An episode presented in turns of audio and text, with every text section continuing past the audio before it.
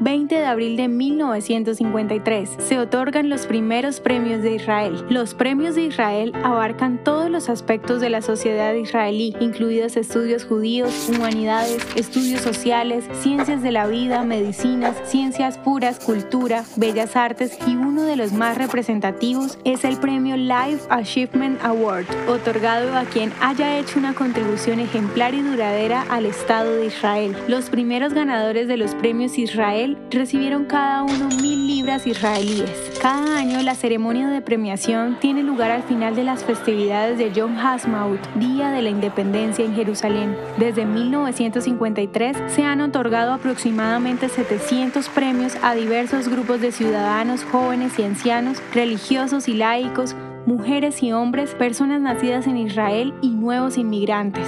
Algunos destinatarios notables incluyen Ishmael Agnon, el erudito Nehama Lebowitz, el actor y autor árabe Emil Habibi.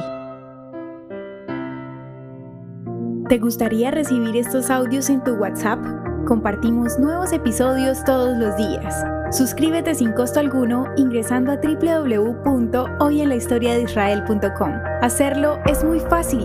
También puedes encontrarnos como arroba hoy en la historia de Israel en Instagram, Facebook, Spotify y otras plataformas digitales. Comparte este audio para que otros conozcan más acerca de Israel. Este proyecto es realizado por Philos Project. El contenido original de hoy en la historia de Israel fue provisto por el Centro para la Educación sobre Israel.